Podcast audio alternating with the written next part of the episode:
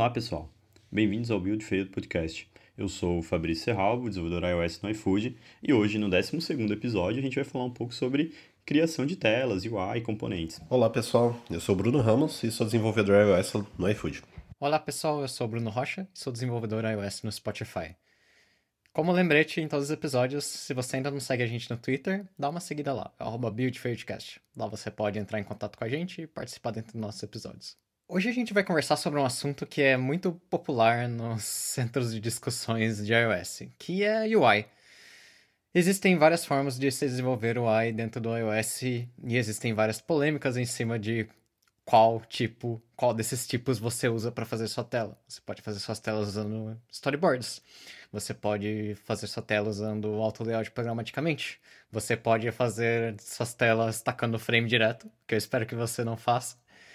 Ou você pode usar libs que substituem auto layout, como SnapKit. É, acredito que existam um que se chama Component Kit também. Mas esses são casos mais extremos feitos por empresas muito grandes. Mas enfim, existem várias maneiras e existem muitas polêmicas em cima disso. O que é algo que o nosso amigo host Bruno Ramos gosta muito, né? Com certeza. São dos polêmicos é comigo mesmo. Uh, mas assim, é, eu acho que quando a gente, igual nos outros episódios, a gente acaba comentando, inicialmente, qual que é o primeiro contato que as pessoas lidam direto?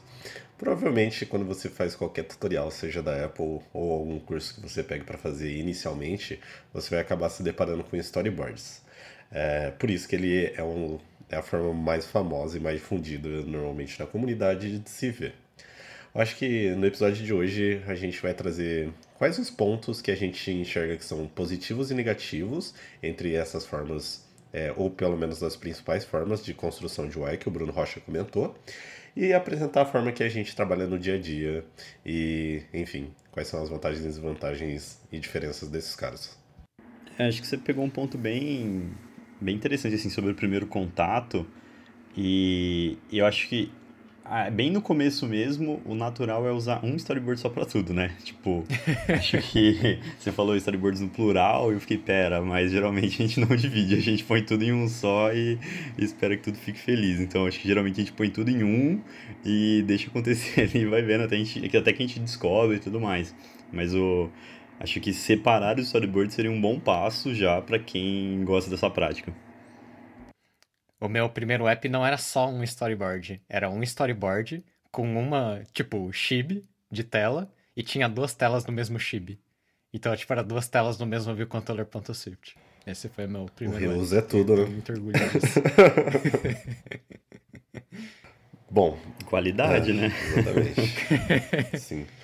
Bom, eu acho que pra.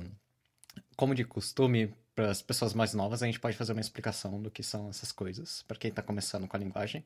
É, storyboard é o jeito visual de você desenvolver uma tela. Então, é a funcionalidade do Xcode, que se chama Interface Builder, onde você consegue literalmente arrastar bloquinhos de, de coisas para um canvas. Então, você arrasta o botãozinho, você coloca o botão, prende ele na tela, tudo de forma bem visual.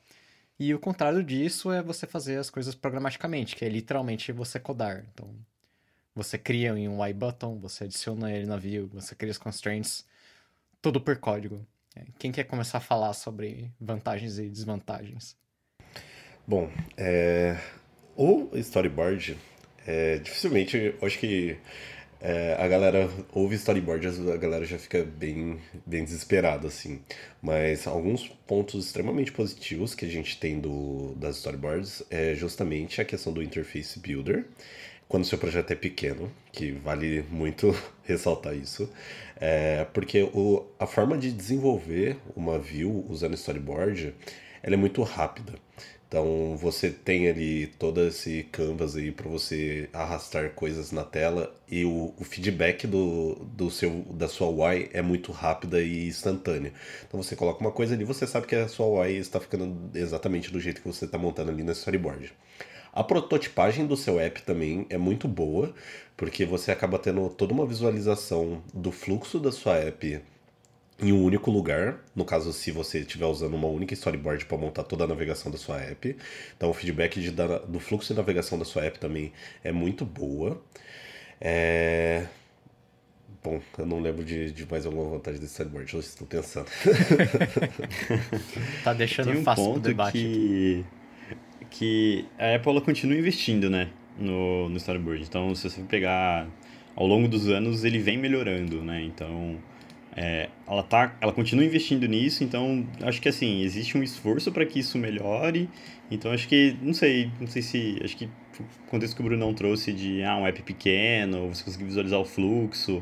Acho que no primeiro contato, acho que até assimilar de certa forma, acho que é, ele é um bom, é uma boa opção assim para quem tá trabalhando, mas tipo, cara, se for pensar que depois de um tempo os apps começam a abrir as telas de fluxos diferentes, por exemplo, você começa já a ter um, alguns problemas de navegação em si, né? Então Sim, aí sim. o storyboard ele já passa a, a ficar um pouco defasado.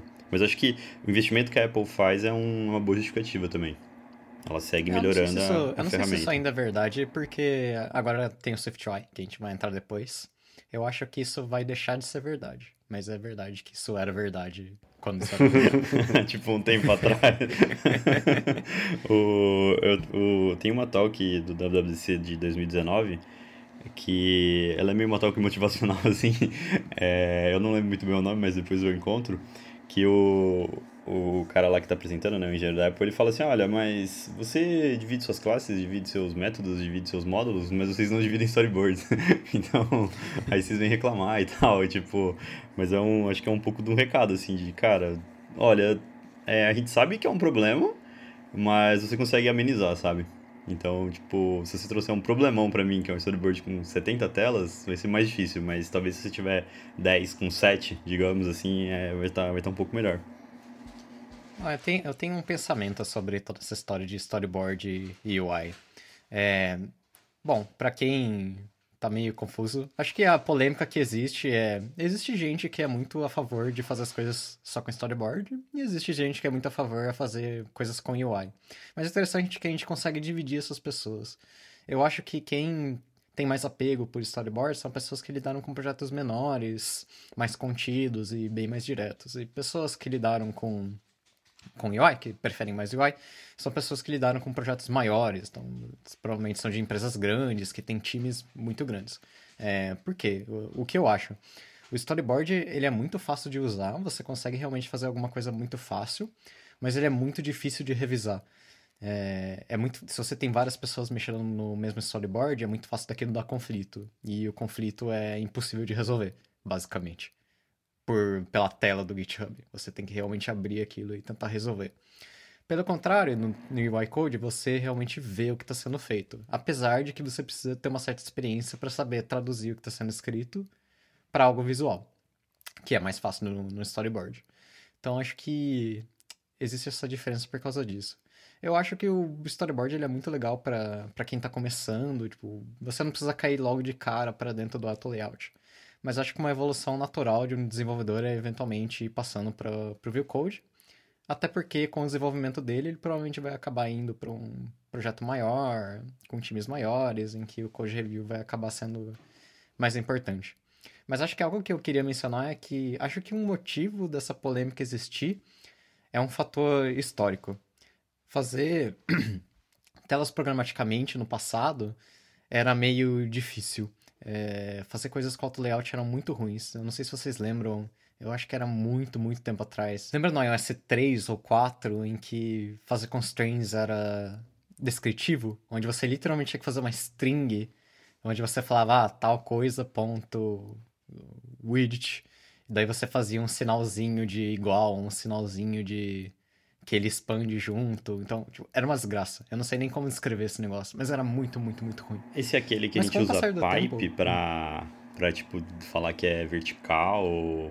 Isso, exato. Ah, é Visual exato. Language, eu Era acho. Um Nossa, lixo. cara. Era Visual Language. Tipo... Era um lixo esse negócio. É difícil, assim, eu, eu acho que eu conheci uma pessoa que gostava até hoje, assim, tipo, o que é bizarro já, né? No iFood tinha uma classe que usava isso, eu quase vomitei. Mas era uma classe muito antiga, então tava explicado por que que era assim. Mas enfim, eu acho que é por causa disso que esse problema nasceu. Mas com o passar do tempo, assim como o storyboard foi evoluindo, o UI Code também foi evoluindo. É, depois nasceu o NS Layout Constraints, que ainda era ruim, mas era menos mal, eu diria. Então, nesse caso, você tinha acesso às constraints e você chamava um método global gigantesco onde você linkava as coisas. Era igual ao descritivo, mas sem as strings. Tipado, e no iOS né? 7. é, exato. Que já ajuda bastante. E aí no iOS 7 veio as anchors, que aí sim deixou bem fácil. E com isso soltaram libs em cima, então a gente gosta muito do cartography, que ele usa as anchors, mas ele abstrai os métodos para ficar de um jeito bem mais bonitinho. Então acho que esse problema existiu porque no passado o UI Code era muito, muito, muito ruim. E continuou até hoje, por questões históricas. Você comentou do Cartography, é... eu antes de entrar no iFood eu nunca não tinha tido contato com, com o Vue Code. E quando você olha o Cartography assim, fica muito simples entender o que está acontecendo, sabe? Tipo, cara, é, é muito limpo ali a forma como você conecta as coisas, enfim, é...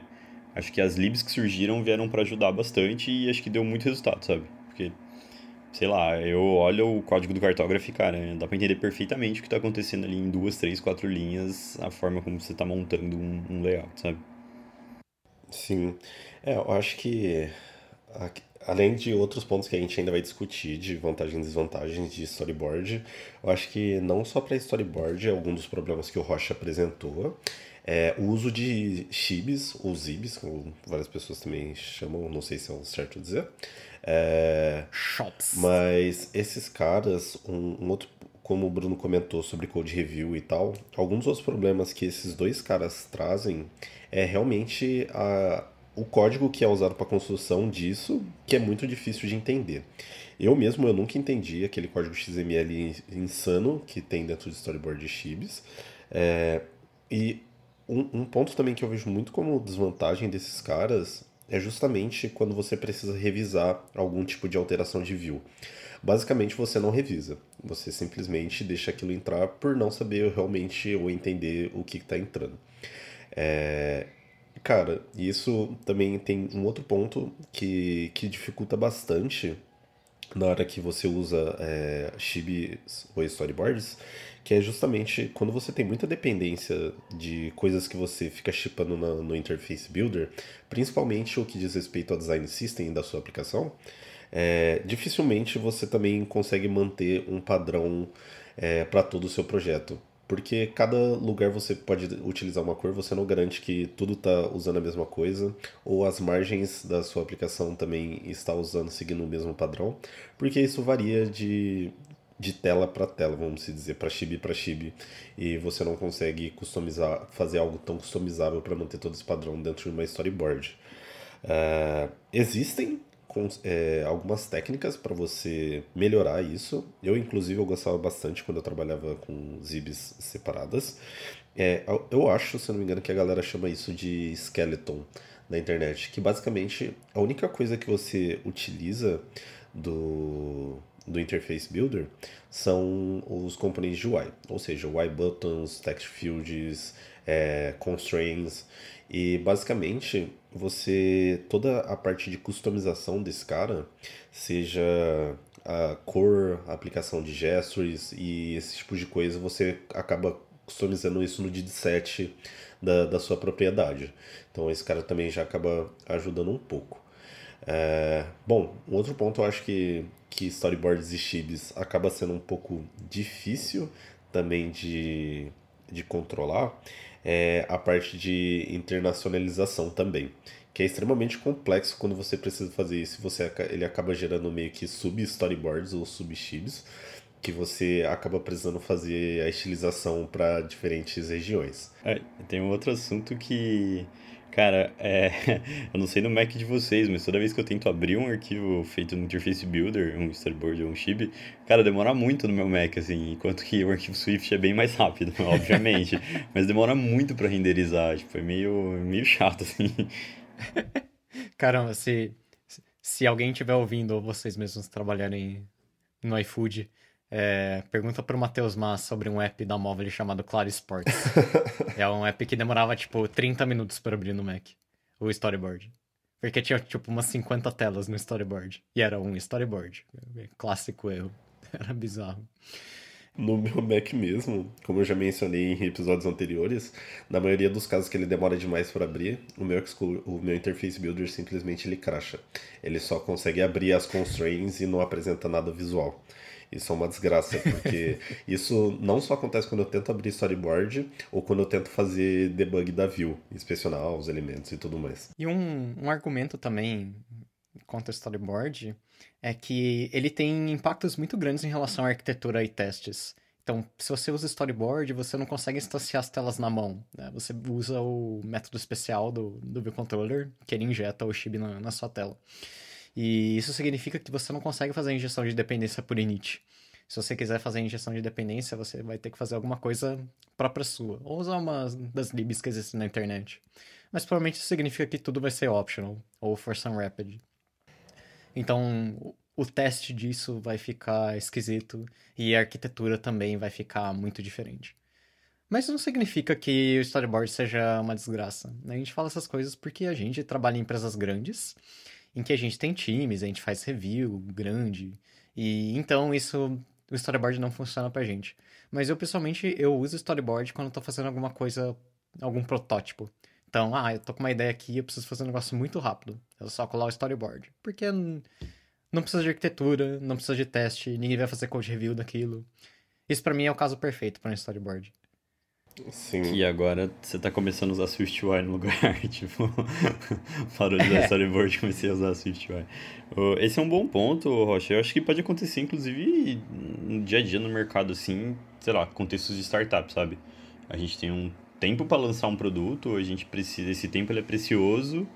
Cara, provavelmente essa galera, tipo assim, talvez a pessoa não escreva nem testes, então, tipo, é uma preocupação a menos e, cara, põe o storyboard lá, vê o que dá e, enfim, é, acho que é o, mais o, o lean mesmo, mas acho que contextos de time grandes, é, você tem muita alteração ali, aquilo tem, acho que a questão do code review, cara, já fica muito mais difícil fazer com com Chibi, com, com storyboard. Acho que é, é um, é um trade-off assim e existem bons argumentos para os dois lados, mas você trabalha provavelmente numa empresa grande, é mais você já deve estar mais acostumado a usar é, View Code para resolver esse, esse, tipo de problema.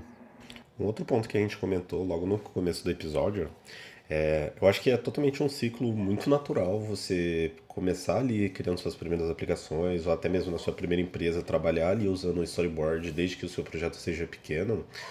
E conforme o tempo for passando, você vai sentir totalmente a necessidade de ir migrando esse cara por justamente passar por todos esses problemas que a gente está citando. Eu acho que é, a curva de aprendizado de um storyboard é muito mais baixa do que qualquer outra forma de que você for fazer a sua UI. Então, é uma, extremamente uma boa você começar por isso e você ir sentindo essas dores e passando por esses caminhos das pedras até você chegar num view code, por exemplo, alguma coisa que, que seja um pouco diferente disso de storyboard. Ah, Rocha, você comentou sobre a injeção de dependência. Até tem como fazer um jeito com o próprio framework da, da Apple. É, no teu método de storyboard que é instantiate a view controller e esse cara ele tem um, um parâmetro que ele é o creator esse creator basicamente ele é uma closure que ele passa um code que você quando você tentar dar um override é um overwrite na verdade do do seu init da view controller, você é obrigatório passar ele para passar para instanciar o super init. É, esse cara e ele como retorno ele espera uma view controller. Então você, se você passa é, abre essa closure do, do creator e passa o code dela, da view controller, você tem acesso ao init da sua view controller. E você consegue injetar as coisas ali. Porém, só que isso é, é muito complexo de, de ter que fazer, mas isso dá para fazer, de certa forma. Eu não sabia disso. Isso é relativamente novo? Cara, eu não sei se é novo. Ou sempre Realmente tem? eu não sei se é novo. Mas eu lembro que, que uma vez eu vi uma é, discussão é, disso, sobre realmente ter injeção de dependências para view controller, e uma pessoa acabou comentando. E eu realmente eu também achei interessante porque eu também não sabia. É, não me parece nada popular, digamos, também não, não conhecia. E não sei, assim, acho que não é muito difundido mesmo, né? Ah, lembrei. Na verdade, eu vi num, num artigo do Hacking with Swift. E lá ele fala de como usar a injeção de dependência com storyboard. É realmente nesse lugar que eu vi. Bom, agora passando para o tópico que invalida quase tudo do que a gente disse, que é o SwiftUI. Se você não viu o talk da WWDC do ano passado sobre o SwiftUI, a introdução dele, dá uma olhada lá porque é muito legal. Mas basicamente o que aconteceu é que junto com o SwiftUI a Apple lançou uma ferramenta que é meio que um storyboard. Ele funciona igualzinho um storyboard, você arrasta as coisas, põe na telinha, tal, tal, tal, canvas, bonitinho. Só que em vez daquilo gerar um XML, ele gera código. Ou seja, é uma mistura dos dois. E você também pode escrever seu código normal e ele reflete no storyboardzinho dele. Então, se você gosta bastante de storyboard, mas estava meio aflito em trocar pelo view code por alguma das coisas que, que a gente falou, então é um pouquinho mais difícil de entender, você precisa ter um entendimento melhor do auto layout. Eu acho que você vai gostar bastante do SwiftUI, porque ele resolve bastante essa briga. E eu gostei muito dessa, dessa mudança. Devia ter sido assim desde sempre, mas entendo que gerar o código do auto layout ia ser muito mais difícil do que o do SwiftUI, que é bem mais declarativo e afins. É... Eu não sou um dos grandes especialistas para falar muito sobre SwiftUI, só que durante um, alguns três meses no iFood eu estava desenvolvendo o nosso aplicativo do Apple Watch, que inclusive está lá na App Store, já disponível para todos baixarem. É... E lá a gente está usando o SwiftUI. Acho que inicialmente, por estar trabalhando há quatro anos com iOS, ter pegado algum paradigma diferente para a construção de UI. Eu já trabalhava com Vue Code, mas o SwiftUI acho que trouxe uma diferença insana é, no modo como a gente desenvolve, coloca coisas em tela, como a gente lida com ações, como que a gente prossegue com fluxos. Eu acho que é uma experiência totalmente diferente e eu confesso que eu fiquei extremamente muito perdido de como que as coisas funcionavam, principalmente trabalhando um pouco com Combine e eu também não tinha experiência com programação reativa, então foi um, uma curva de aprendizado extremamente grande para mim.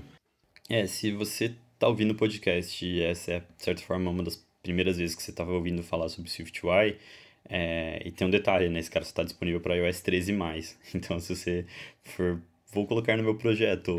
É, na verdade, meio que não, assim. Então acho que vai levar um tempo ainda até talvez o target mínimo se tornar o iOS 13 do, do seu projeto.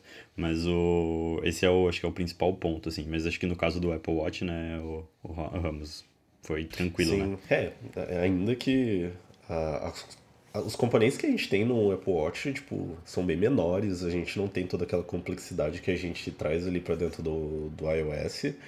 Então, mesmo sendo uma coisa totalmente mais simples, eu acho que é a forma mesmo que é, tendo uma web um pouco mais declarativa é, é, lindo. Tipo, eu lembro de todas as talks que, que eu tinha visto também antes de mexer, cara, fazia totalmente sentido. Mas na, hora que você vai pegar ali para programar mesmo, que você precisa trabalhar, por exemplo, com notificações, ou ter que voltar para root view controllers, como a gente estava acostumado de ter um navigation controller ali com tudo que você conseguia manu, é, manipular tudo isso é, é totalmente diferente. E você não ter essas coisas que você está acostumado a ter no, no iKit é extremamente difícil. Mas nada que você não consiga aprender e se adaptar também. Mas o paradigma é bem diferente do que, o, que a gente está acostumado com o iKit. Sim. O SwiftUI ainda está muito em baby steps. Eu acho que vai demorar ainda alguns anos para ele ficar decente.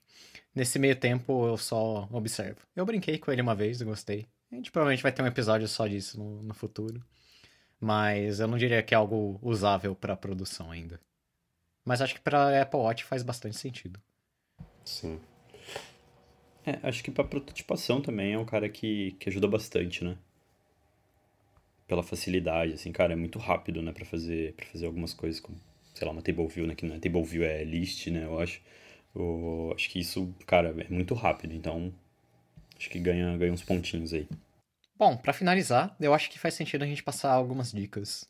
A minha dica seria, se você está começando a desenvolver iOS, acho que faz bastante sentido você começar com storyboards, porque mexer com auto layout, essas coisas, no começo não é tão importante. Então, dá uma fuçada no storyboard, aprenda os componentes e as telas, e conforme você for se sentindo mais confortável, você vai começando a ler sobre Vue Code, porque se, se o seu desejo for entrar numa grande empresa, 99,9% de certeza que eles rodam 100% em Vue Code.